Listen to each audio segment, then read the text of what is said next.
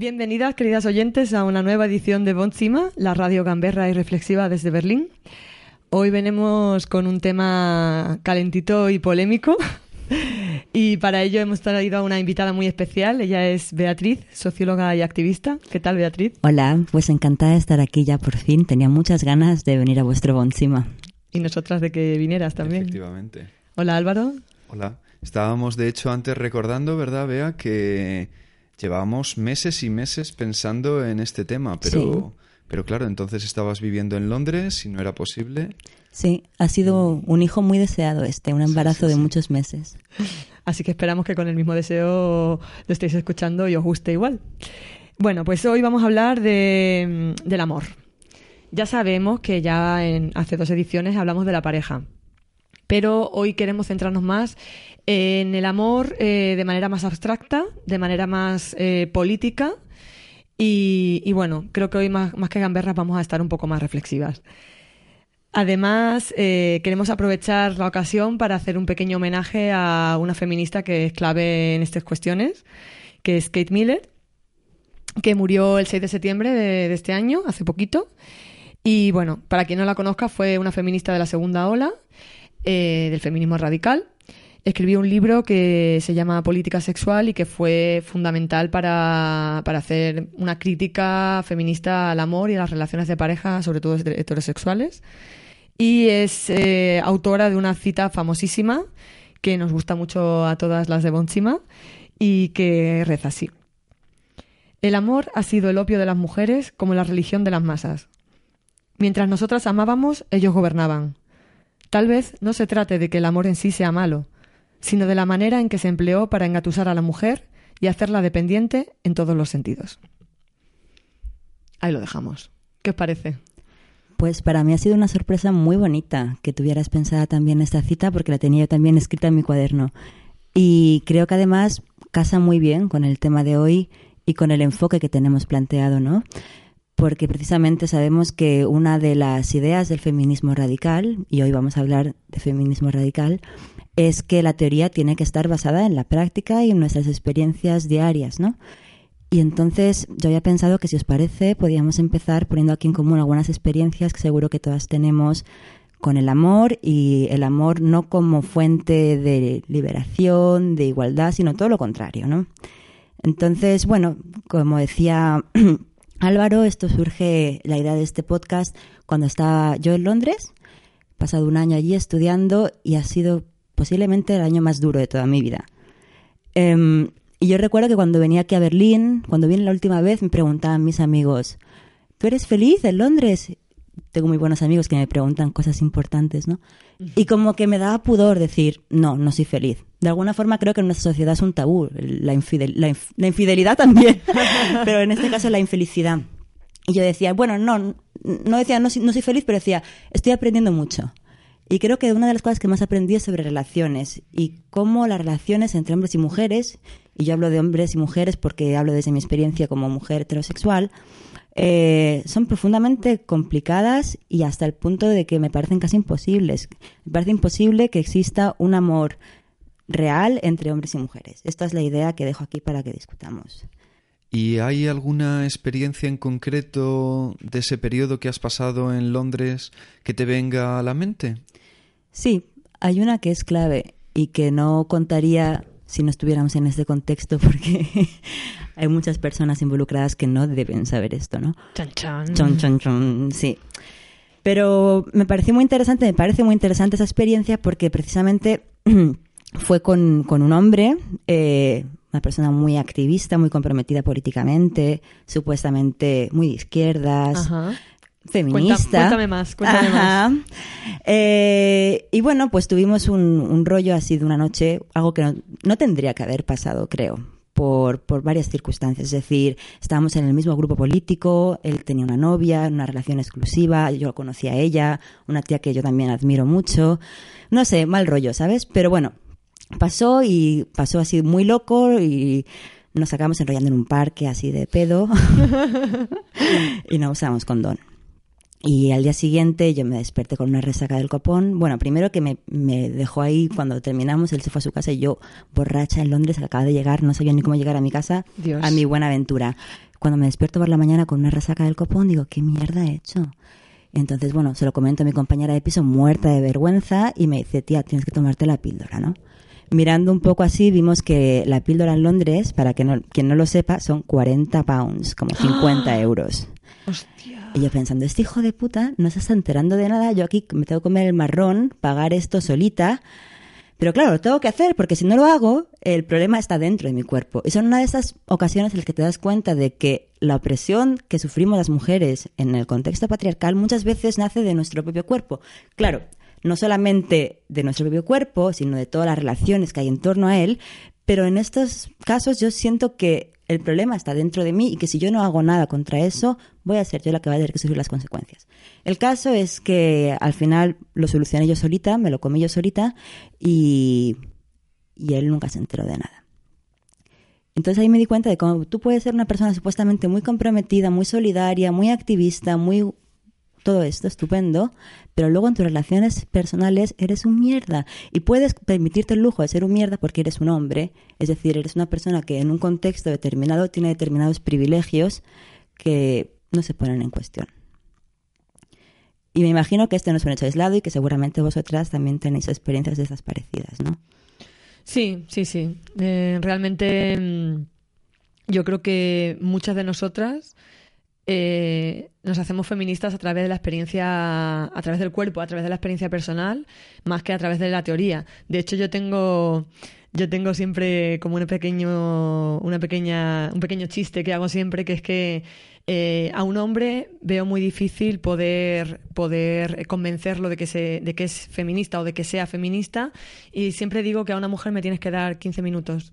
Y si no es por el tema económico, es por el tema del ámbito profesional, y si no es por el tema del ámbito personal o de parejas o de familia o del tema de tener hijos o hijas, siempre hay algún tema por el cual vas a darle en el talón de Aquiles a una mujer y va a decir, ay sí, ese me duele. Eh, porque claro, al final es una experiencia personal, o sea, parte del propio cuerpo, de la propia vida, y de hecho de eso iba también el feminismo radical, ¿no? De lo personal es político. Yo, de hecho, podría decir que una de las experiencias que más me han marcado para hacerme feminista fue también una experiencia de una relación de larga duración que al final acabó fracasando por un tema de, pues eso, de, de privilegios masculinos y de falta de cuestionamiento de, de, esos privilegios y de la desigualdad que había en la relación, básicamente. Mm -hmm. Yo no he tenido esa situación, a no ser que... que... No lo sé, no, no, eh, no, no puedo intervenir en este ámbito como vosotras. Tu tono dubitativo, Álvaro, me hace pensar que tú has sido el privilegiado en muchas relaciones. Hombre, eso es obvio, sí. Sí, sí. Mm. Pero me pareció muy interesante una cosa que comentaba Sara sobre esta falta de conciencia. Yo tengo también la experiencia con hombres feministas, supuestamente, que son conscientes de su privilegio y lo, verbalizan, pero no por ello actúan de forma diferente. Por ejemplo, estoy pensando en una persona también que conocí en Londres, de esas que nunca tienen tiempo porque tienen mucho trabajo.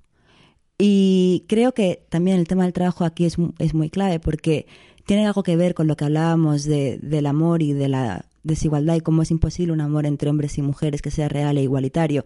Las mujeres nos identificamos a través del amor en el patriarcado los hombres a través del trabajo. Entonces, este tema de prioridades muy diferentes y de formas de identificarse socialmente muy diferentes y casi contradictorias, creo que muchas veces es la clave de por qué no podemos tener una relación de amor que sea satisfactoria y que sea real. ¿Qué pensáis? ¿También tenéis algún tipo de experiencia parecida con esto? Yo, mira, justo ahora que lo estabas diciendo, mmm, a ver, a mí me gusta mucho un concepto, ya que hoy estamos así un poco más gafapastas, que se llama que se llama sincretismo de género. Eh, el sincretismo de género quiere decir que somos un resultado de eh, el pasado que traemos y de la, de la crítica que hemos hecho a ese pasado, ¿no? Es como una fusión de esas dos cosas. Entonces, es una contradicción constante. Eh, entonces, esto viene al caso de lo que tú dices de que las mujeres nos definimos a través del amor. Actualmente, las mujeres no queremos definirnos solamente a través del amor, queremos definirnos a través de muchas otras cosas. Y realmente yo creo que sí que nos definimos a través de muchas otras cosas. Nos definimos a través de, nuestro trabajo también.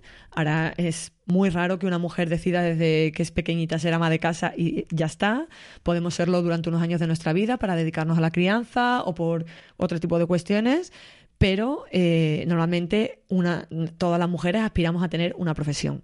Entonces nos podemos definir a través del trabajo, nos podemos definir a través de nuestras relaciones personales que no sean la pareja, nos podemos definir a través de nuestras creencias, nuestro activismo, nuestros, nuestras aficiones, nuestros intereses, etcétera, un montón de cosas, ¿no? Pero realmente lo que más nos eh, sigue marcando es el amor.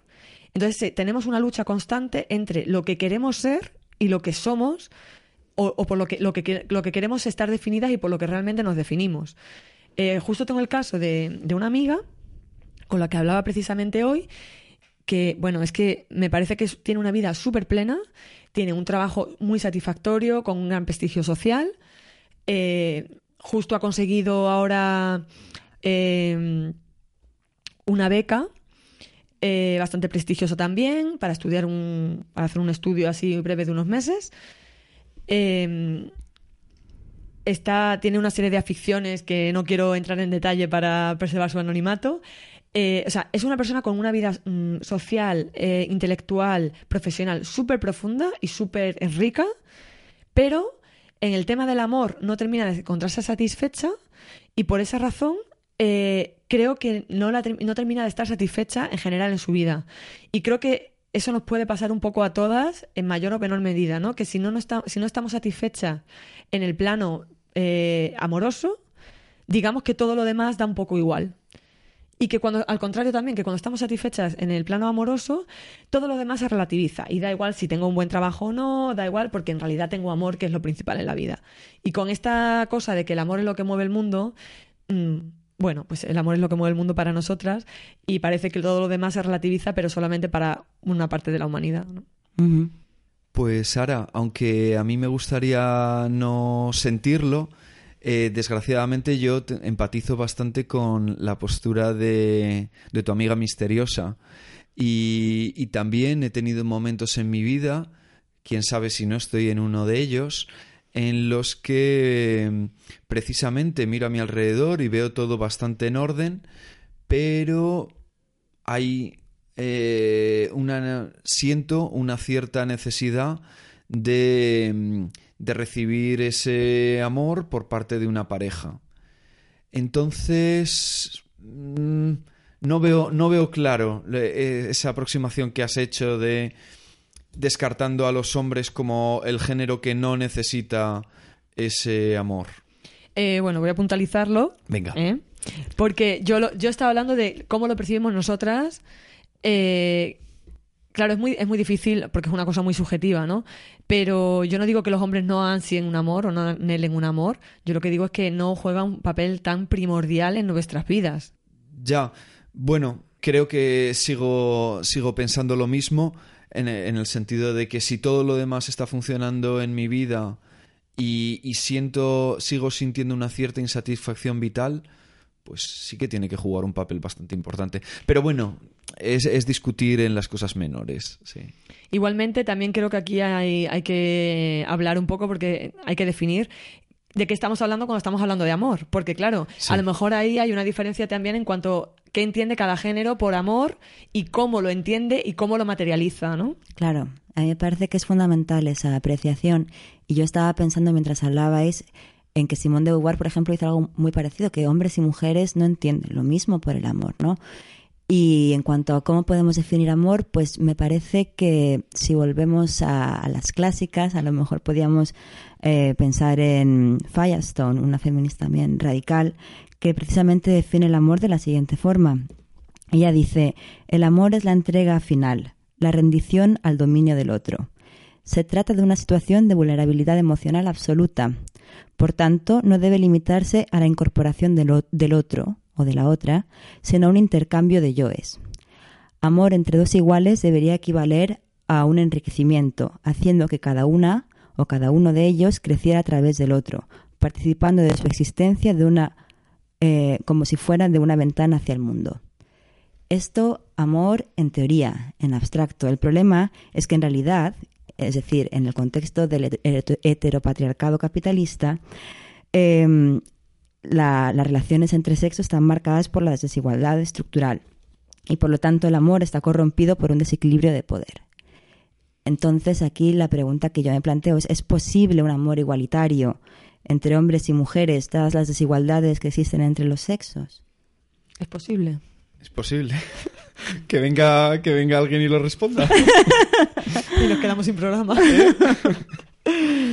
claro, curiosamente, eh, justo yo corté la cita que acabo de mencionar al principio del programa de Kate Miller, la corté ahí porque no estaba de acuerdo con lo que decía a continuación. Entonces ella hablaba, lo retomo un poco, ¿no? En la moldeaste a tu gusto. La molde, lo recorté a mi gusto. Decía que el amor ha sido el opio de las mujeres, como la, religión de las masas, y que mientras nosotras amábamos, ellos gobernaban, eh, bla, bla, bla, que la mujer es dependiente, y decía, al final, eh, entre, seres, entre seres libres es otra cosa. Claro, que son seres libres, porque eso deja muy poco hueco a la autocrítica. Es como, ay, no, no, yo soy libre. Entonces yo ya, nosotros nos amamos libremente. Entonces yo creo que eso es lo que hay que definir y ahí también lo has sacado tú, ¿no? Como entre seres iguales, entre seres libres. Claro, bueno, pero ¿cómo podemos llegar a ser iguales? ¿Cómo podemos llegar a ser libres? ¿Es, factible en, en, nuestra sociedad llegar a ser iguales y libres? Claro, y para mí es el que de la, cuestión, de la cuestión que mientras que no lleguemos a una situación de libertad y de igualdad, el amor no va a poder ser ese espacio donde los sexos eh, conviven en paz y armonía, sino es precisamente, y vamos, esa es mi opinión, pero el campo de batalla de la guerra de sexos y cualquier otro intento, o sea, cualquier intento por mm, sostener lo contrario va a ser para mí una forma de ilusión perversa que va a invisibilizar precisamente cómo la dominación de las mujeres se basa en esta forma de amor desigual, ¿no? Entonces creo que con feministas radicales lo que podemos conseguir es tematizar el amor como fuente de opresión de las mujeres, ¿no? Totalmente. Es un poco duro y no sé si todas nuestras oyentes van a estar de acuerdo con nosotras, pero hoy estamos sacando nuestra cara más radical y yo también pienso que, que el amor es un campo de batalla bastante cruel. Y de hecho, bueno, eh, la punta del iceberg de todo esto pues es la, la violencia machista, ¿no? O sea, Ahí eso es la punta del iceberg, pero debajo hay mucho en el que escarbar y hay mucha violencia de baja intensidad y hay muchas cosas que, que no sabemos nombrar porque son cosas de las que no se hablan también. A mí me pasó, pues eso, en mi experiencia personal de una relación larga que yo empecé a ver cosas que no me encajaban mucho, ¿no? Pues era, pues eso, era mi pareja de hacía muchos años y cuando empezamos a convivir fue como, uy, yo pensaba, pues no era súper compañero mío. ¿Y ahora por qué hace esto? ¿Y ahora por qué hace esto otro? Y este malestar que yo tengo, claro, como nunca nadie me había hablado de este tema, ¿no? Nunca, pues las mujeres que vienen antes de mí, ¿no? Pues en mi, familia, en las personas, en las mujeres más mayores que yo que con las que me relaciono en mi vida. Eh, son temas que no se tratan normalmente porque está mal visto, porque son cosas, bueno, pues son experiencias malas, pero a la misma vez yo me sentía un poco traicionada porque decía, nadie me advirtió, me advirtió de esta cara un poco turbia que tiene las relaciones de pareja. Eh, se habla siempre de lo bonito, del amor, de enamorarse, de irse a vivir juntos, de no sé qué, pero nadie te advierte de, eh, pues eso, de que las tareas de la casa a lo mejor cuesta repartirlas, de que el trabajo de cuidados del uno al otro eh, quizá no, no sea igualmente recíproco.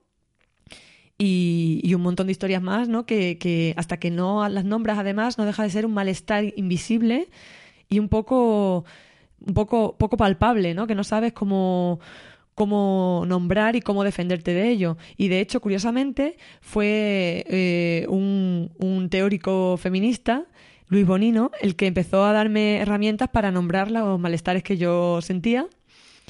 Y, y, con él ahora mismo estoy un poco enfadada porque fue el que, el que eh, bautizó este término de los micromachismos que de micro no tienen nada y que, bueno, al final él ha acaparado un montón de atención mediática y también de, recursos dentro del ámbito, pues eso, del género y de los, las ayudas y tal y las conferencias. Él ha acaparado un montón cuando, bueno, pues a lo mejor tendría que ceder el espacio a otras teóricas, ¿no? Pero en su momento me ha ayudado bastante. Hmm.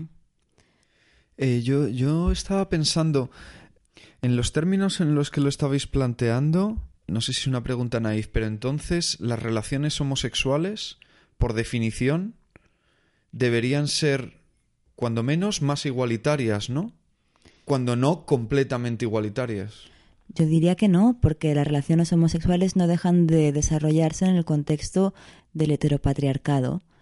Entonces yo creo que el problema que tenemos aquí no es un problema individual de un tipo de relación. Lo mismo podría aplicarse a las relaciones de amor poligámicas. No, no creo que la solución sea cambiar la estructura de relación, ya sea con respecto a la sexualidad o, o a las condiciones, si quieres, del contrato de, ¿no? entre dos personas, sino creo que es un problema sistémico y eso es quizá ¿Por qué es tan incómodo este tema? Porque parece que mientras que no cambiemos el sistema, cualquier tipo de amor, sea homosexual, sea eh, poliamoroso, del tipo que sea, no va a poder ser eh, una relación de, igualdad. Eh, yo, no, yo no veo el por qué. Eh. Eh, ¿Sara? Eh, a ver, todos trabajamos por referentes y los referentes que tenemos, todas las personas, son referentes heterosexuales, son parejas heterosexuales que funcionan con un determinado código y una determinada dinámica. Entonces, eh, lo que pasa en muchas parejas homosexuales es que mm, una, de las, una de las personas, uno de los componentes, de los integrantes, eh, asume el rol femenino y otra persona asume el rol masculino y se crean ciertas dinámicas. Igualmente, yo sí que matizaría ahí que yo creo que sí son relaciones más igualitarias eh, que las relaciones heterosexuales. Porque, eh, y, además aquí creo que hay que analizarlo por, por eh, separado, las relaciones eh, entre hombres y las relaciones entre mujeres. Eh, porque hay más margen, o sea, no hay un rol preestablecido. Al no tener un rol preestablecido, hay más, aunque luego al final se acaben copiando modelos y patrones heterosexuales, sí que hay más margen de maniobra. Y hay menos, tiene menos peso está menos contaminado los roles que cada uno asume. Es decir, si en una pareja de hombres uno decide quedarse en casa y cuidar de los hijos y el otro decide irse a trabajar, eh, no hay tanto peso simbólico histórico a si lo hiciera una mujer y un hombre, en el caso de que la mujer se quedara en casa. Incluso en el caso de que el hombre se quede en casa. O sea, es como una sublevación y una revolución, ¿no? Así, mini revolución eh, doméstica eh, que puede causar muchos mucho revuelo alrededor. En cambio, si lo hacen dos hombres, es como, ah, bueno, pero es que estos son, como son gays, ¿sabes? Es como, ya son raritos. Entonces ya si asumen, ¿sabes? Hablando así un poco de manera eh, burda. si asumen ya unos roles un poco poco este eh, poco tópicos no pues eh, ya se les excusa. Sí, me has convencido más.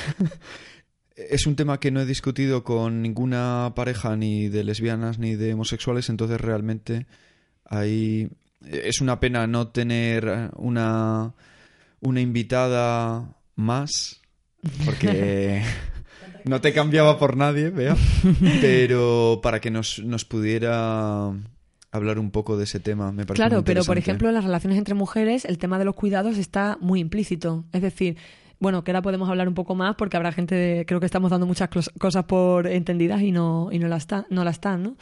y el tema, por ejemplo, de los cuidados es, pues eso, eh, la atención, el tema del trabajo emocional, ¿no? De, de cuidar al otro, tanto de, pues, desde cocinar a la, para la otra persona, como cuidarla cuando está enferma, como a- recordarle, pues, citas médicas, oye, que es el cumpleaños de tu padre, oye, acuérdate que este domingo tenemos no sé qué, cuidar de las redes afectivas, es decir, de lo, cuidar de los amigos en común, crear una, la vida conjunta social. Eh, ¿Qué más ejemplos podemos tener? Eh, bueno, cuando tienes un problema, lo que te vuelcas en la otra persona. Eh, todo este tipo de cosas son trabajos de cuidados que mu- las mujeres tradicionalmente hacemos mucho más, de manera mucho más intensiva que los hombres. Y yo creo que, por ejemplo. Perdón. Y además los cuidados ya eh, puramente físicos, ¿no? Se pone enfermo eh, un abuelo, un tío, pues... eh, Pero las propias relaciones sexuales también son ejemplo de cuidados, yo Totalmente. creo. Ujú. eh, ¿En qué estás pensando? Estoy pensando en relaciones, bueno, yo estaba pensando en relaciones heterosexuales, eh, relaciones sexuales en el ámbito de la pareja, pero también estaba pensando en los servicios sexuales de pago, ¿no?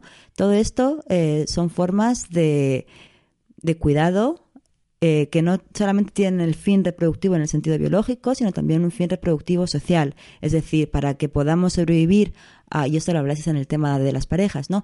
A, a toda la violencia eh, emocional y psicológica que nos supone, por ejemplo, la vida social y en el contexto capitalista, todo el trabajo, eh, el ámbito de las relaciones sexuales son un espacio de libertad, por lo menos así es como se ve, donde el propio yo puede desarrollarse y de esta forma eh, superar todas las imposiciones, constricciones, etcétera, que nos, im- que nos supone la vida en sociedad. ¿no? Entonces, en ese sentido, también las relaciones sociales son una esfera de cuidados.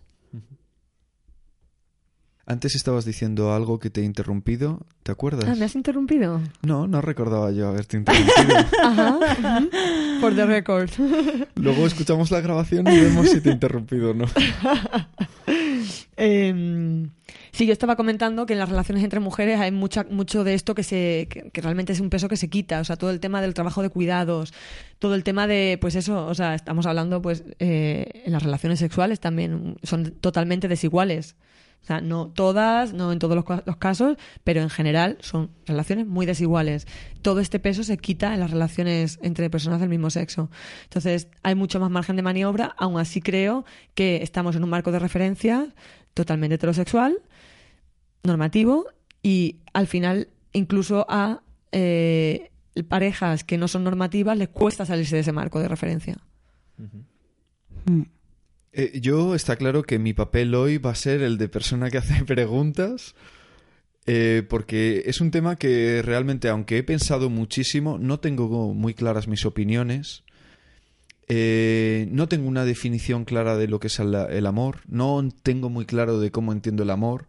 A lo mejor eso engarza con lo que decías de que los hombres, eh, por nuestra educación, tenemos mayores dificultades para, para amar, simplemente.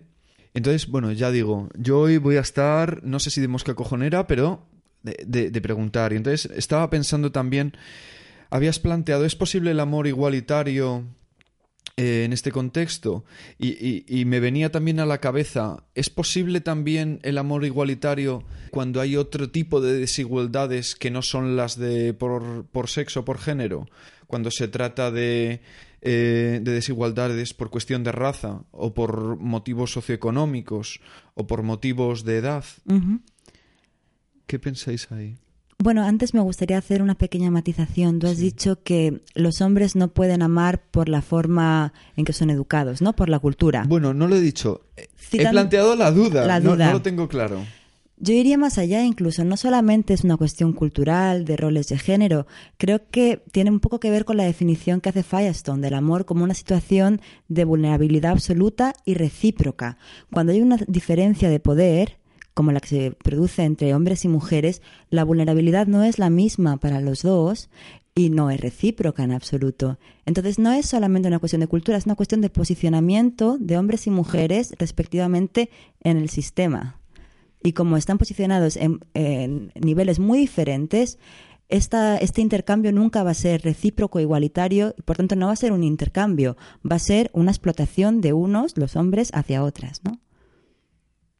Toma ahí. Sí.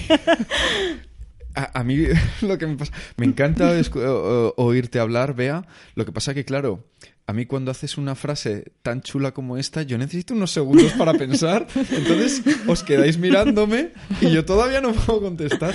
Esto es como cuando vas a ver una película, sales del cine y ya te están preguntando tu opinión. Hombre, no, déjame unos minutos que lo piense. Pero mira, Pues- es muy fácil. Si lo piensas eh, con la analogía de clase, para mí eso es muy... Yo siempre que tengo problemas con cuestiones de género digo, ¿cómo sería entre capitalistas y trabajadores? Y digo, pues ya está, imposible. Imposible que funcione. Imposible que haya paz social, imposible que haya reciprocidad e igualdad. Creo que no es lo mismo porque el empresario no gana nada cediendo y el hombre va a perder cosas cediendo en una relación, o sea, siguiendo la analogía que estabas haciendo. Eh, va a perder cosas, indudablemente, pero, pero, joder, los sentimientos amorosos son muy potentes. Y también, es que veo No que estoy de me- acuerdo, no estoy de acuerdo. Bueno, es- Pa, pa, pa, linchamiento. Aquí las lectoras de mente, es que, es que las dos... Es que, queridas oyentes, tenéis que ver cómo me miran. Y- Bueno, es muy fuerte esto. Bueno, a ver, es que tú dices que los hombres, si, si ceden, no pierden. Espera, no me pongas tono de hombres, mujeres y viceversa. Entonces ya. Vamos a seguir este nivelazo aquí. Venga, vamos a volver a ponernos el tono de, de- de intelectuales. Dale. Querido Álvaro, no estoy de acuerdo con la cuestión que planteabas, ¿Ah, en la cual decías que eh, los hombres, eh, si ceden parte de ese poder, eh, ganan también. A mí este discurso buenista, feminista, yo, lo quieres que te diga, no me lo creo y no, tiene, no es el camino. Eso de cuando con el feminismo los hombres también ganan, mentira. Los hombres lo único que hacen con el feminismo es perder cosas, es perder privilegios. Y en la pareja un montón. O sea, tener a alguien que te limpie, que te cocine, que te cuide, que te la... tal. Sara, Sara, que te la. Sara, eso es indudable. Eso es indudable. Yo a veces me planteo, oye, yo haciendo muy poquito de feminismo podría montarme una relación de pareja que para mí fuera súper beneficiosa. Claro. Eh, hablando en términos lo más materiales posibles. Sería muy difícil en este momento porque tendría ya una moral taladrándome de saber todas las cosas La moral, malas somos, la moral somos Bea y yo, ¿no? Sí, aparte. Pero, eh, no, pero te iba a negar la mayor, coño. Te iba a decir que cuando pruebas el dejarte sentir vulnerable con una persona a la que quieres y que te quiere, parece que tal, crea adicción. No, pero realmente no vas a querer volver atrás. O sea, en el momento en el que eh, en tus relaciones sexuales ya no solo cubres el, el papel de, de hombre imperturbable que, que folla sin inmutarse, que no, que no gime, que no, no mueve un músculo de la cara, en el momento en el que te relajas y te, y te dejas y te dejas mostrar como eres con toda tu vulnerabilidad, eso es muy guay. Eh, y- Pero, bueno, termina, termina. No, que... eh, no, eh, se, se me ha pirado, dime. Lo siento por la Nada, interrupción. da igual, da ha sido por la de antes. Eh, que sí, pero que eso estás hablándome tú de lo que tú haces contigo y de lo que tú recibes. Y esa es la versión, no te lo estoy diciendo por ti en, Sí, sí, concreto, no, no lo sino en general es macho punto- 2.0, o sea, mm, actualización de software. Mm, hombre sensible, eh, que se hace el vulnerable y que lo único que está pidiendo es, de nuevo, cuidados de otra manera. Antes lo hacía el macho fuerte y, y, y ¿cómo se dice? Y violento, y ahora lo hace el macho que se hace el vulnerable, pero lo que seguís reclamando son cuidados. O sea, no. Yo, por mostrarme liber- eh, eh, vulnerable siendo mujer, no recibo la misma cantidad de cuidados que un hombre que se muestra vulnerable. Y esto se ve Te doy la razón. esto se ve desde la primera cita. O sea, cuando quedas con un tío y yo, yo, yo, yo, yo, yo, que le sale el argentino que lleva dentro. Te, iba a decir, oye, pobres. O sea, ¿para qué? Un tío que te pregunte, oye, lo que me contaste en aquella cita hace dos, de tal problema que tenías o de tal interés que tú tenías, ¿cómo va? Cuéntame más. O sea, eso es. ¿Cada cuánto se da, Bea? Nada, muy poco. Y cuando se da ya se nos caen las bragas porque nos parece el no va más. Exacto. Pero no, sí, es algo excepcional. Sí. Y entre amigas no es así, por lo general, ¿no? Para nada. Para nada. Entre amigas nos apoyamos muchísimo más. De hecho, para mí, mi flotador, y yo creo que va a ser así toda la vida, son mis amigas y especialmente mis amigas feministas. O sea, son las que me van a entender, las que me van a cuidar y las que van a estar ahí para darme apoyo siempre en mi vida. Claro. Sí. No sé si querías decir algo, Álvaro, que te veo ahí con ganas. Eh, No, no, no, no. No, estaba esperando. No, eh, iba a, en todo caso a, a repreguntar lo que había dicho de cuando no es solo sexo, cuando son otro tipo de, de desequilibrios, otro tipo de desigualdades socioeconómicos, etcétera. ¿Qué, qué pensabais? ¿E- ¿Es, ¿Es la misma dinámica o matizada porque Es que me parece muy difícil separar eh, las categorías de clase, género, eh, raza, como si fueran categorías que trabajan por separado. De hecho, en nuestro sistema son categorías que confluyen y que se alimentan recíprocamente unas a otras, ¿no? Entonces no podemos pensar una sin la otra. Pero cuando preguntabas eso, ¿estabas pensando en algún caso en concreto? No, bueno, me venía a la cabeza, eh, por ejemplo, una cita de, de este hombre, ¿cómo se llama? Pierre Bourdieu, que hablaba de, de la incapacidad. Mira, la, la busco y te, y te Vale. lo, y lo leo. A ver, página 33. Espacio social y espacio simbólico. Eh, el modelo, antes estaba hablando de un modelo que ahora nos da un poco lo mismo, bueno, define pues las distancias que son predictivas de reencuentros, de afinidades, de simpatías o también de deseos. Concretamente, esto significa que las personas que se sitúan en lo alto del espacio tienen poca oportunidad de casarse con las personas que están situadas hacia lo bajo. Se está refiriendo en términos eh, socioeconómicos, sobre todo. Eh, primero, porque tienen poca oportunidad de encontrarse físicamente, a menos que sea en esos sitios llamados de mala reputación. Es decir, al precio de una transgresión de los límites sociales que vienen a redoblar las distancias espaciales. Después, porque si ellos se encuentran por casualidad o por accidente, y esto es el punto, no se entenderán, no se comprenderán verdaderamente y no se gustarán. Y luego dice, al contrario, la proximidad en el espacio social predispone al acercamiento, bla, bla, bla, bla, bla, bla. Ese punto me parece interesantísimo, el hecho de que no vayamos a ser capaces de realmente entendernos entre clases sociales distintas. Y bueno, esto podría ser un poco llevado a, entre los sexos a entendernos plenamente. Ya, ya no solo el amor, sino un entendimiento profundo de, de la otra persona y de las experiencias de la otra persona.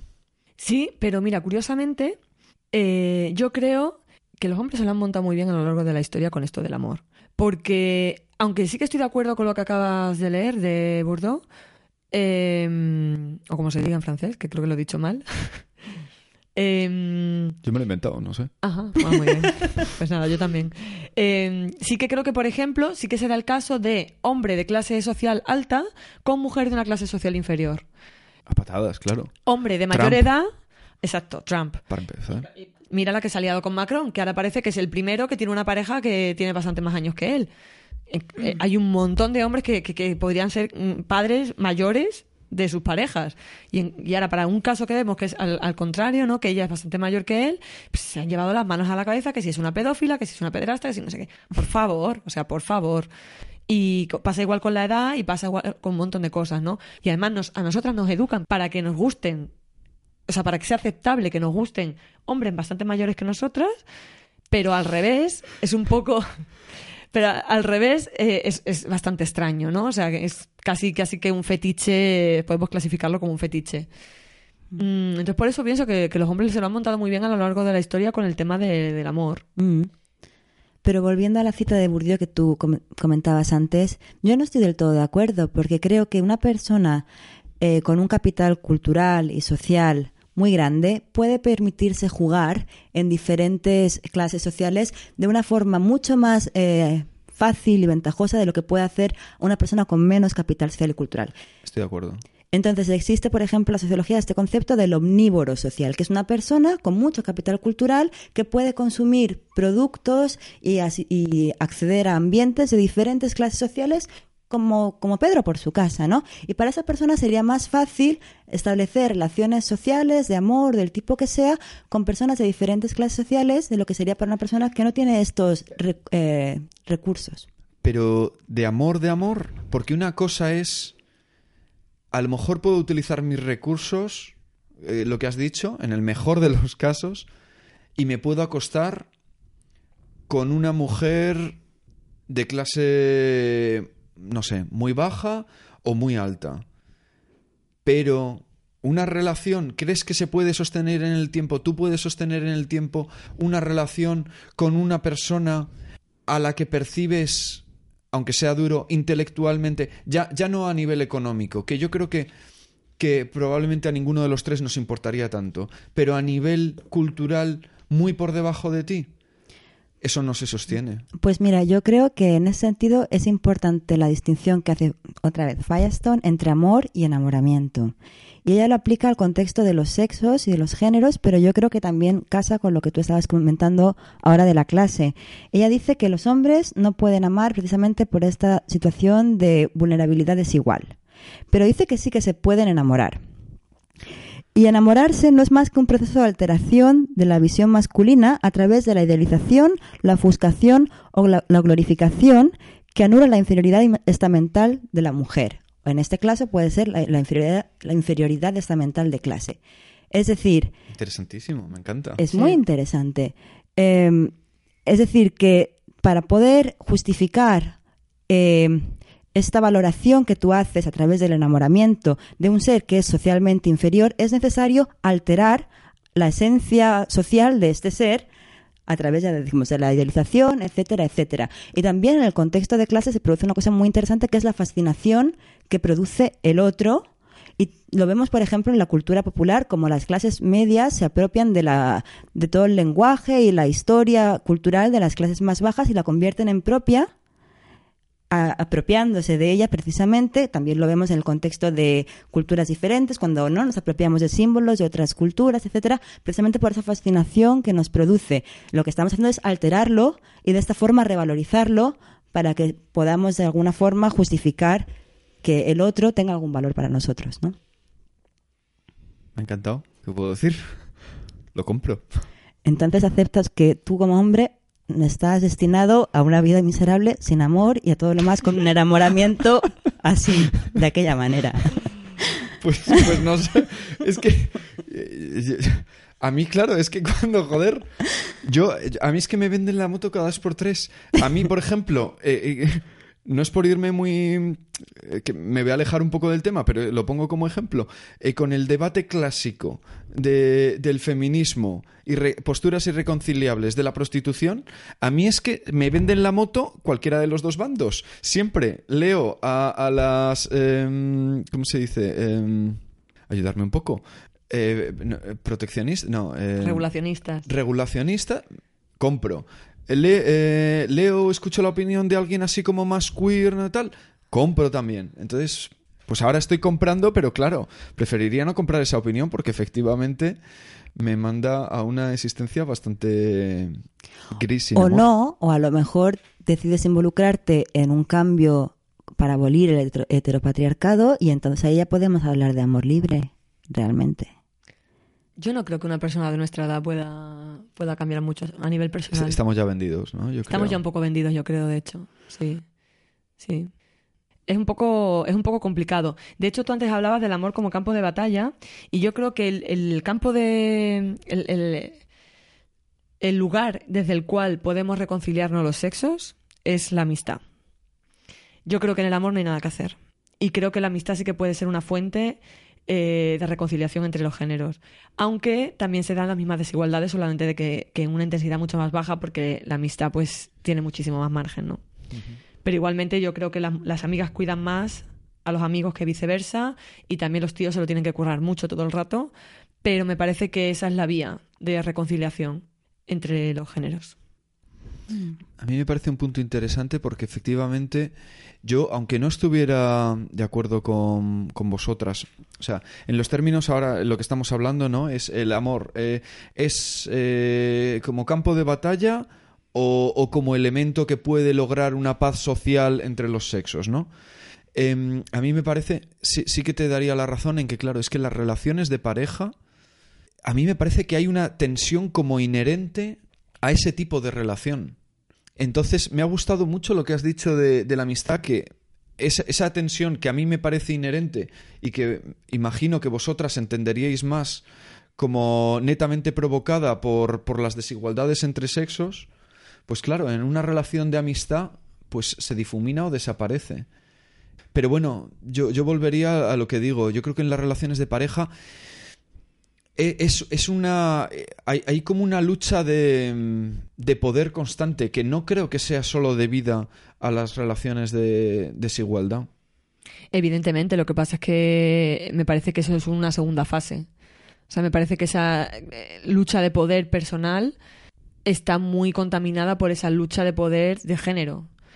Me parece muy difícil eh, separar una cosa de la otra. Yo, pues, yo, yo lo, lo sigo viendo. La vulnerabilidad que te provoca el hecho de no saber si la otra persona eh, me quiere más o me quiere menos, quiero yo más o tal, eso independientemente de- del elemento de sexo, yo creo que está siempre ahí y que eh, es, es un, es un elemento que genera tensión. No sé si te entiendo bien, pero a lo mejor algo que puede estar relacionado con eso que planteas es esa idea de ¿merezco yo ser amada o ser amado? No sé si tiene algo que ver, pero yo sí que veo que es una pregunta que a veces se, se da en relaciones de pareja y creo que no con la misma incidencia para hombres que para mujeres. Creo que las mujeres nos planteamos mucho más esta, esta cuestión precisamente por lo que hablábamos al principio de la necesidad de construirse socialmente, socialmente identificarse socialmente a través del amor. Entonces, esta idea de ser eh, digna de amor, de ser amada, creo que es algo que afecta mucho más a las mujeres. Pero no sé si ibas por ahí tú.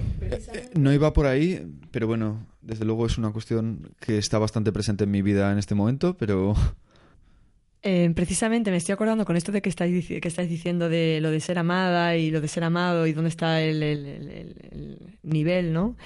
Eh, de una eh, comediante, creo que es australiana, que se llama Deanne Smith y que, mm, que tiene un, eh, un sketch de, o sea, un monólogo de nada, tiene cuatro minutos y que se llama, está en inglés y que se llama Straight Men, Step Up Your Game y que si fuese podría ser algo así como hombres heteros, curraros más, curraroslo más y que habla de que ella que, que está saliendo con una mujer que hasta, eh, hasta antes que ella solamente había salido con hombres, dice, es tan fácil impresionarla, solo tienes que decirle algo tan sencillo como, hola, ¿cómo te fue el día? Solo tienes que... Dice, le, le he regalado un ramo de flores y lleva cuatro días hablando del tema. Eh, lo, lo enlazamos en los comentarios. lo podemos enlazar en los Lo comentarios. enlazamos. Es muy bueno, realmente es muy bueno. Dice, ¿le dais sexo oral a vuestras mujeres? Es muy sencillo. Triplicadlo. Eh, no sé, habla como varias cosas de esta, pero sobre todo del tema de cuidado, de atención, de decirle, pregúntale por esa ficción que tiene. Si le preguntas interesadamente, esa mujer la tienes para siempre. Y aunque pueda sonar así como un poco a chiste sexista, realmente me parece que detrás hay, hay todo este tema del que estamos hablando, de la, de la falta de, de- de no tomarnos en serio, de no tomarnos como personas eh, globalmente, o sea, que somos una, no somos una media naranja para ti como hombre, sino que somos una- un universo entero como noso- por nosotras mismas. No somos, un plane- no somos una luna que gira alrededor de la Tierra, somos un planeta que gira alrededor de suyo propio. Y, y todo esto me parece que muchas veces los hombres no lo entienden. Y por mucho que lo, entienden, lo intenten, no lo terminan de entender, porque tienen un ego construido sobre demasiados privilegios. Me estoy quedando súper a gusto, ¿eh? Me Sí. parece perfecto. De eso se trata. Pero, entonces, volviendo a la pregunta de cómo pensar y practicar un amor antipatriarcal, eh, ¿crees que es posible construir una alternativa eh, individual? Es decir, si nosotras nos amamos de una forma, pues como tú planteabas ahora, revolucionaria casi. Aunque parezca una cosa nimia, ¿no? Pero en el fondo revolucionaria, ¿es posible a través de esa forma de amor individual entre tú y yo llegar a un cambio social? Si todo el mundo lo practicara, o es necesario pensarlo a nivel global, global, perdón, y después eh, llegaremos. Es decir, la estrategia puede ser individual o estamos destinadas al fracaso si lo planteamos simplemente en términos individualistas. O sea, yo creo que individualmente no llegamos a ningún sitio.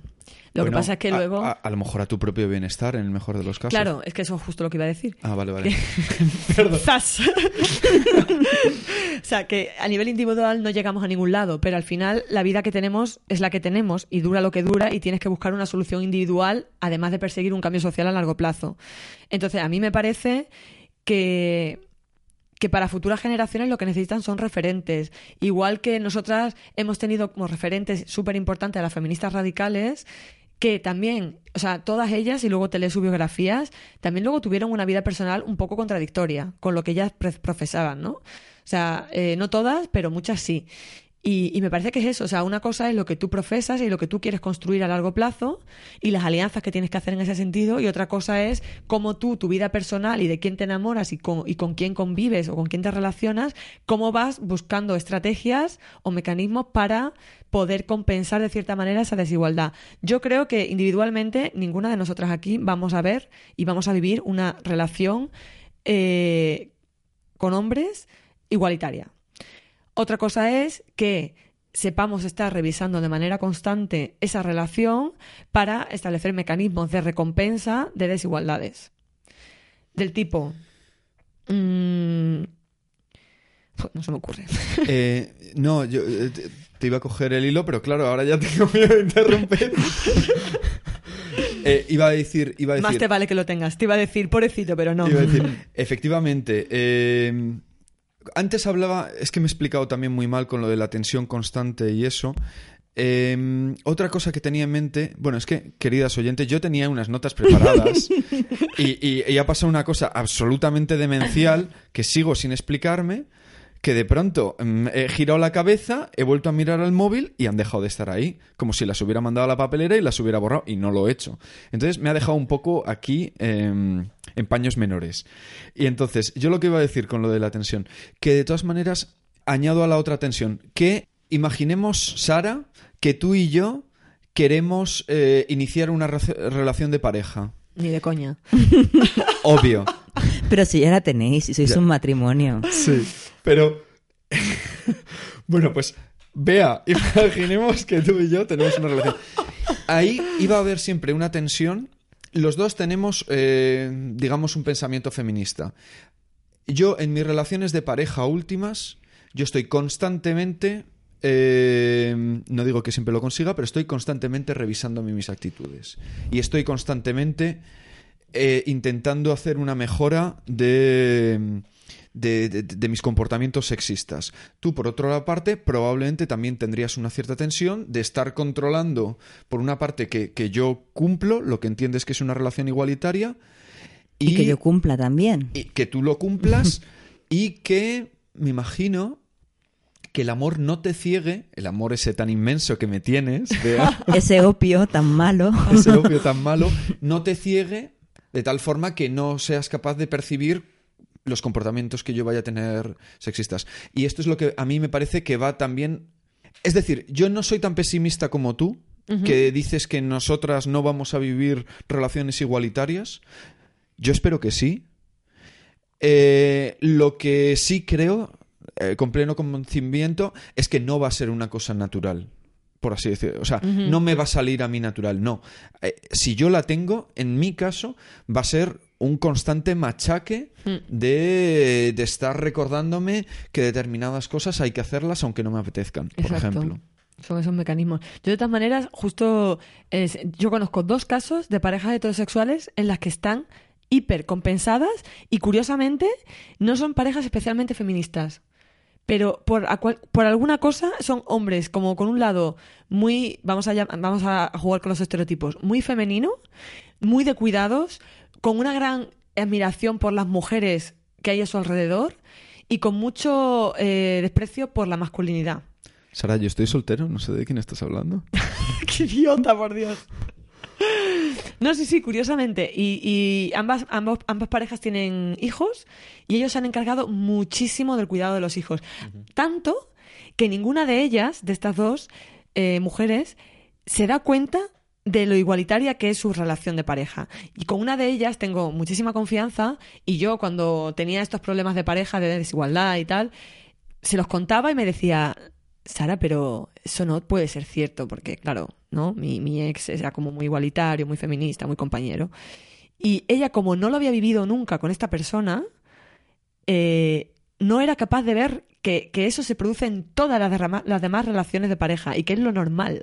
Pero entonces le estás dando la razón a Kate Millett, que al principio se la quitabas cuando ella, en la última frase que tú suprimiste, decía, entre seres iguales es diferente. Y decías, yo no me lo creo. Pero entonces, perdón, entre seres libres era la cosa, ¿no? Sí. Bueno, entonces hay ejemplos de que sí, a lo mejor sí.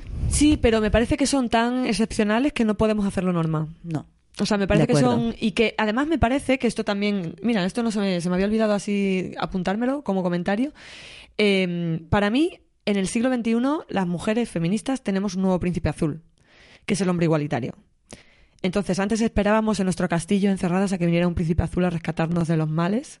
Y ahora esperamos, como mujeres concienciadas, en nuestro activismo y en nuestra vida en general, a que llegue el hombre igualitario.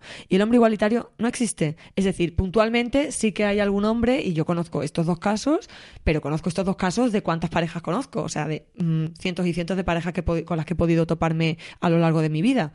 Eh, entonces, ahora nosotras como que parece que estamos esperando la llegada del hombre igualitario que va a llegar a nuestras vidas y lo único que llega son hombres igualitarios de pega, que lo único que han comprado es el discurso, el software, y, y, y, y nos la pegan. Y nos la pegan todo el rato, porque además tienen un discurso, pues eso, un poco más escurridizo que un tipo sacado de hombres, mujeres y viceversa, que se le ve venir de frente. Y son más peligrosos los otros, claro. Claro. Entonces, ¿qué hacemos contra eso? Pues yo creo que querernos a nosotras y entre nosotras es clave, ¿no? Desarrollar una conciencia de género fuerte y una solidaridad de género. Y, y eso es realmente revolucionar y por ahí podemos empezar. Y luego ya lo otro llegará o no. Pero mientras tanto, esa es nuestra arma, yo creo, principal, ¿no? Es decir, entender que por ellos no va a venir el cambio, por vosotros no va a venir. Vosotros a lo mejor, no sé, podéis acompañar, podéis hacer autocrítica, intentarlo, pero el agente revolucionario somos nosotras. Exacto. Y, y ese es un amor también muy, muy bonito, muy importante y que debemos cultivar. Y muy potente. Hombre, eso es revolucionario de verdad. Mm, De hecho, eh, yo creo que siendo realista ya, eh, y a nivel no tanto de cambio social, que también, pero también de a corto plazo, al plazo que nos da la vida que tenemos, ¿no? que dura X años, eh, yo creo que también lo que pasa, y esa es la estrategia que yo estoy siguiendo, es cuando hablamos de amor y cuando hablamos de pareja estamos hablando de muchas cosas. O sea, no solamente estamos hablando de amor, o sea, no solamente estamos hablando de, de una cosa en concreto. Hablamos de convivencia, hablamos de sexo, hablamos de toma de decisiones conjuntas, hablamos de cuidados cuando estamos enfermos, hablamos de contarnos problemas, hablamos de brindar por alguna alegría, hablamos de mm, crianza conjunta. O sea, estoy nombrando todo esto porque muchas veces me da la sensación de que hablamos muy abstracto y nos falta bajar un poco a tierra, ¿no? Y, y dar ejemplos concretos de esta gente cuando hablan de desigualdad, ¿de qué hablan exactamente? ¿No? Cuando hablan de tensión, ¿qué hablan? Pues todas estas cosas para mí conforman una pareja. Entonces, para mí, incluso el ocio conjunto, ¿no? A compartir aficiones, compartir viajes, compartir vacaciones, ¿no? Compartir eh, familia, ¿no? También la los progenitores, los hermanos, ¿no? Compartir tiempo con esas, con esas personas. Eh, o sea, quiero decir, junto con tu pareja, ¿no? Todas esas cosas for- forman parte de la pareja. Entonces, para mí, mi estrategia personal es quitarle, o sea, comerle terreno a esos aspectos que conforman la pareja y compartirlos con personas que no son mi pareja.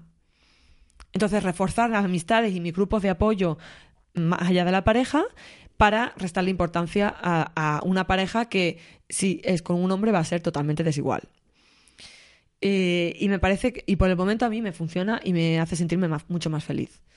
Eh, tomar decisiones conjuntas con amigas, eh, pedir ayuda cuando estoy enferma, ofrecer ayuda cuando una persona está enferma, hacer vacaciones conjuntas, eh, no sé, todo este tipo de cosas que normalmente son cosas que haces con la pareja, reforzarla con las, con las amistades, cuidarnos mucho entre nosotras y, y reforzar mucho nuestra, nuestra autoestima. O sea, creo que es básico reforzar nuestra autoestima y co- reconocer nuestro ego en el sentido más filosófico de la palabra. Sí, y dejar de competir por el amor de los hombres entre nosotras, ¿no? Uy, qué También va. es algo fundamental. Mm.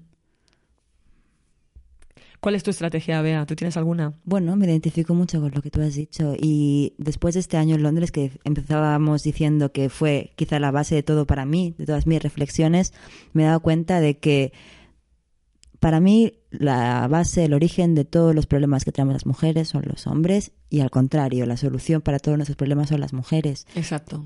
Y si bonito. tenemos, sí, y si tenemos un grupo de mujeres feministas, pero no solo, pero también feministas, nunca vamos a estar realmente solas, ¿no? Entonces, esa es mi estrategia. Las mujeres son casa para mí. Ay, qué bonito. Me encanta esa frase. Es muy guay. Vamos a abordarla en punto de cruz y a colgarla nuestro encima. Lo podemos, sí. Es que me, me está- os estaba escuchando ahí un poco embelesado y tal. Me encanta oíros hablar, la verdad.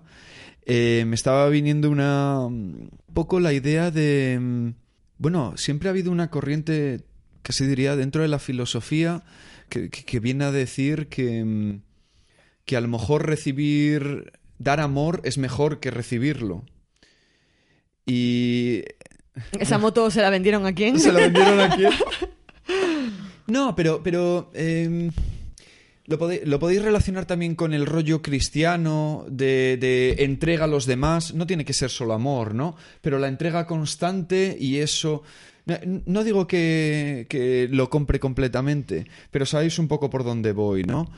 Entonces, em, si os parece, quería poner eh, un poema muy cortito eh, que se llama The More Loving One de Winston Hugh Oden, creo que se dice. Y luego, si os parece, pues hablamos un momentito de esto. Vale.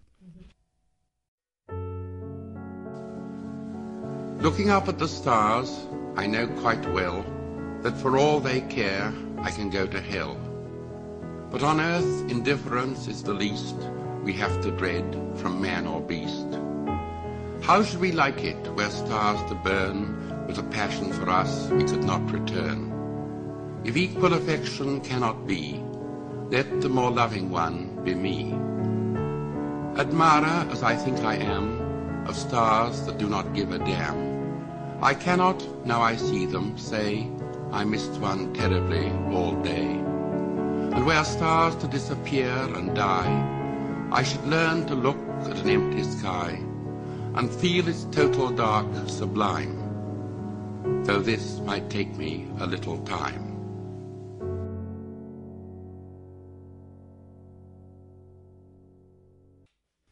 Bueno, eso puede valer para los hombres. Yo lo veo bien. Es decir, si no es posible que yo te quiera tanto como tú a mí, pues quiéreme tú más.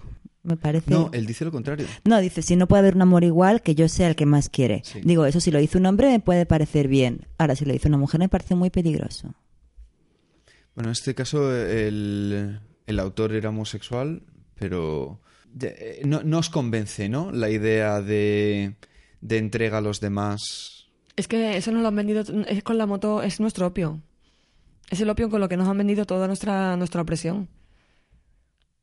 Sí, yo eso lo entiendo, pero he estado en distintos tipos de relaciones en- y ha habido alguna en la que he sido la persona que quería más y, y sí veo cierta belleza en ello. Claro, es privilegio, es parte del privilegio. Exacto. Ver la liviandad de entregarte por completo. Yo no lo puedo Y ver. que no sea una... Claro. Yo no puedo entregarme por completo sin ver la carga que eso tiene. Tú tienes el privilegio como hombre de poder entregarte más que la otra persona y disfrutar de eso. Claro, que no sea fuente de opresión. Bienvenido.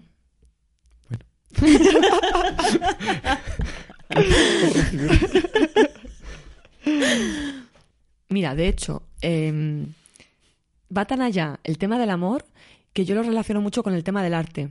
Me explico. Eh, cuando leo a escritores que y ve- veo cómo retratan a mujeres. A ver, voy a empezar otra vez.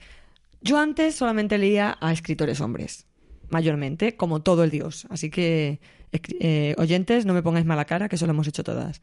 Yo leía mayormente a, escritores y muchas veces cuando retrataban a personajes femeninos, eh, bueno, la mayoría de los casos son personajes totalmente planos que giran alrededor de la, de la figura masculina.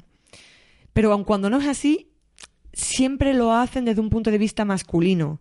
Siempre hay como una cierta parcialidad, ¿no? En cambio, las mujeres, como hemos aprendido, como no hemos tenido más remedio que leer a hombres puntos de vista masculinos, personajes masculinos completos, creo que eh, las escritoras son, muchas, son mucho más eh, mucho más ricas a la hora de, escribir y de, y de presentar ¿no? y de crear personajes tanto masculinos como femeninos. Y yo realmente, donde he visto personajes femeninos más fuertes y más completos y con los que más me puedo identificar como ser humano completo, más allá de que dependa o no de un hombre, eh, es en escritoras.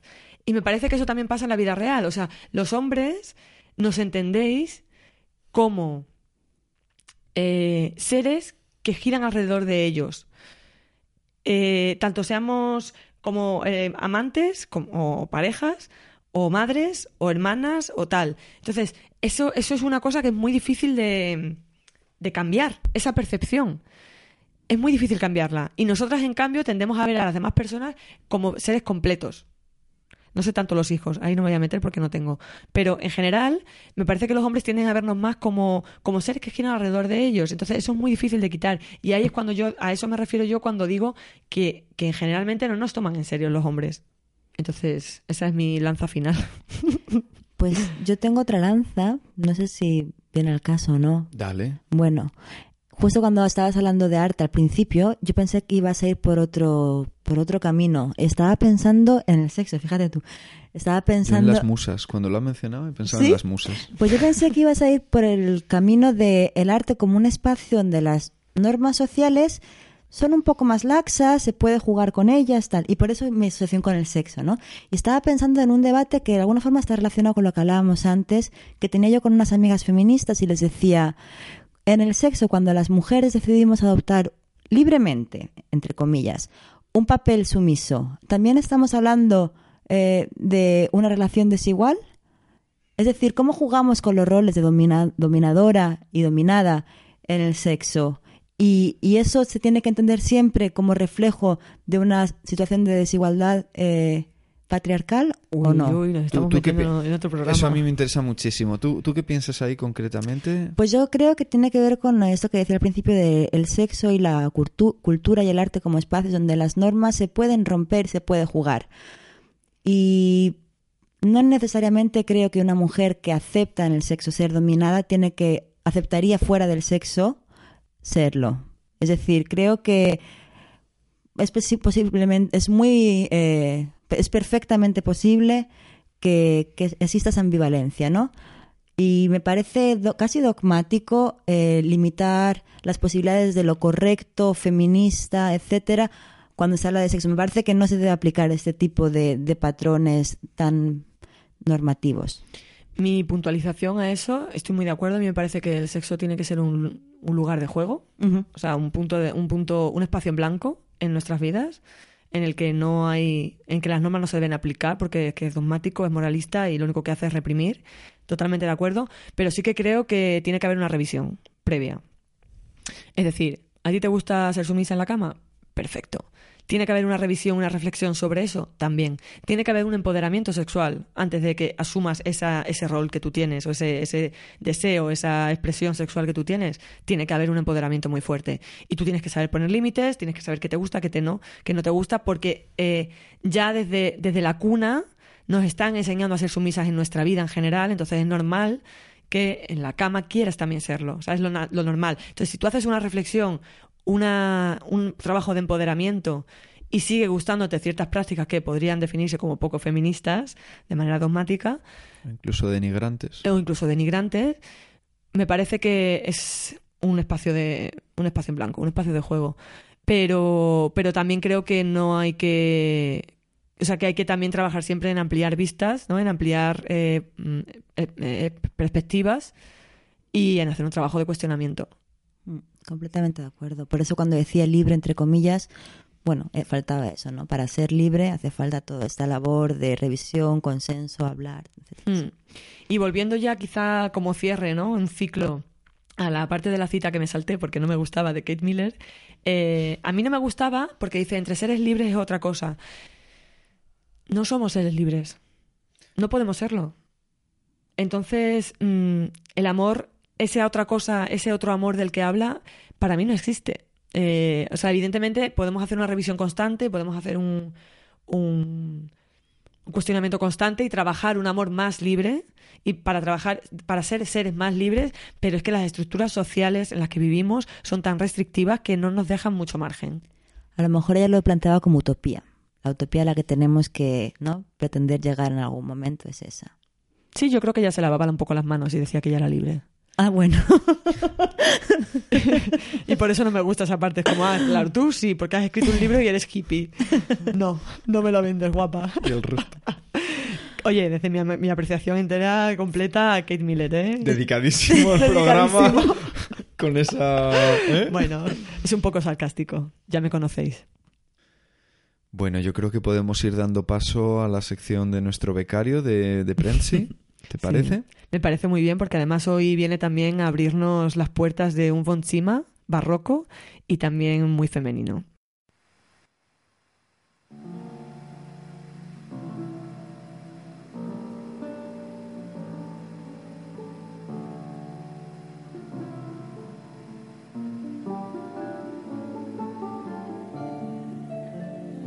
Bienvenidas en el salón de Prensi.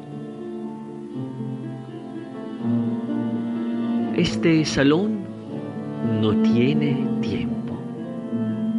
No hay pasado, presente, futuro. Aquí estáis todas invitadas si queréis olvidar si queréis cerrar los ojos y encontraros en un mundo de feminilidad musical. Sí, porque aquí nunca falta una mujer hermosa. Ella también sin tiempo. La música.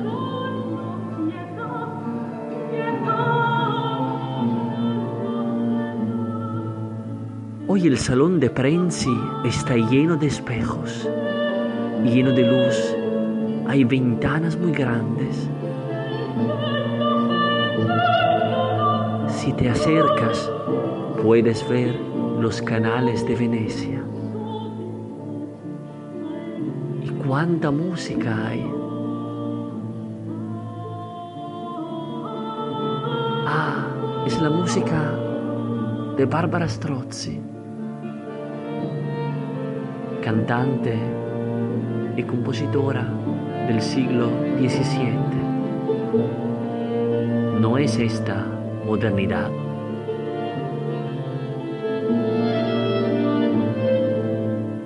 Estáis todas invitadas. Solo hay que cerrar los ojos, esperar un poco, abrirlos otra vez y encontrarse en un nuevo mundo. Os envío un abrazo barroco. From Prensi, with love.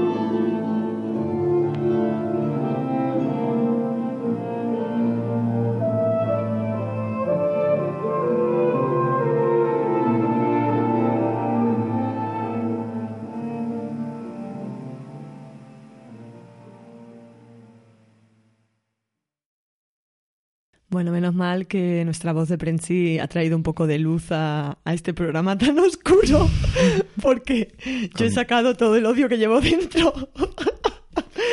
Y, y en realidad, bueno, que mi posición no es tan radical, que solamente que, que tengo que dar un poco de juego. Y que, y que sigo admitiendo comentarios, propuestas de domingos de resaca en los comentarios de Facebook. ¿no? Ah, eso no Ibas tiene nada que ver. Vale, vale. Mis domingos de resaca siguen estando totalmente desocupados. No sé por qué razón. ¿No? No. Bueno, yo me quedo con la frase Las mujeres somos casa de nuestra amiga Bea, que me ha parecido maravillosa. Y nada, muchas gracias por estar hoy aquí. Gracias a vosotras por invitarme. Ha sido un placer tener una compañera de, de despotricación. Esta era nuestra oportunidad para redimirnos y matizar un poco nuestra radicalidad, pero no lo hemos hecho, así que, bueno. No, de hecho, para mí yo había mantenido un perfil un poco más bajo hasta ahora y ahora creo que me he quitado la careta con este programa y a partir de ahora ya vamos a perder muchísimas oyentes. Bueno, y como siempre, os volvemos a decir, estamos en Facebook, Berlinesas Inmigrantes, estamos en Evox, nos encantan vuestros comentarios, dejad de hacérnoslos en persona y escribirlos, porque así lo puede leer todo el mundo y parece que tenemos mucho más fans. Bueno, yo no me voy a quejar tanto porque ah, me habéis mandado algunos audios de WhatsApp contándome vuestras impresiones de los dos últimos podcasts maravillosos. Y eso en Facebook no hubiera sido posible. Bueno, pero que hagan un resumen en Facebook. Bueno, Bueno, pues eso es todo, nos vemos el mes que viene con más. volveremos, aunque sabemos que cuando volvamos...